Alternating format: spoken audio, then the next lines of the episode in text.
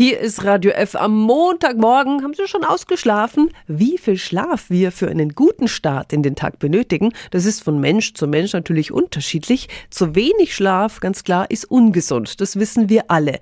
Und was ist mit zu viel Schlaf eigentlich? Radio F. Jetzt Tipps für ganz Franken. Hier ist unser Wiki Peter. Zu viel Schlaf? Sollte es auch nicht sein. Das sagen mehrere Studien. Generell gilt, die optimale Schlafdauer liegt bei einem gesunden Menschen zwischen sieben und acht Stunden pro Nacht. Wer über einen längeren Zeitraum mehr schläft, dessen Gehirn ist nicht mehr so leistungsfähig, also genau wie bei Schlafmangel. Aber das ist nicht das einzige Problem. Auch ernsthafte gesundheitliche Folgen könnte es geben. Wer dauerhaft mehr als zehn Stunden pro Nacht schläft, bei dem könnte das sogenannte metabolische Syndrom auftreten. Davon sprechen Ärzte, wenn Risikofaktoren für für Herz- und Kreislauferkrankungen gleichzeitig vorkommen. Außerdem waren bei Langschläfern in einer Studie die Blutfettwerte erhöht und sie hatten auch mehr Appetit. Frauen speziell, die hatten beispielsweise einen größeren Taillenumfang und zu niedrige Cholesterinwerte.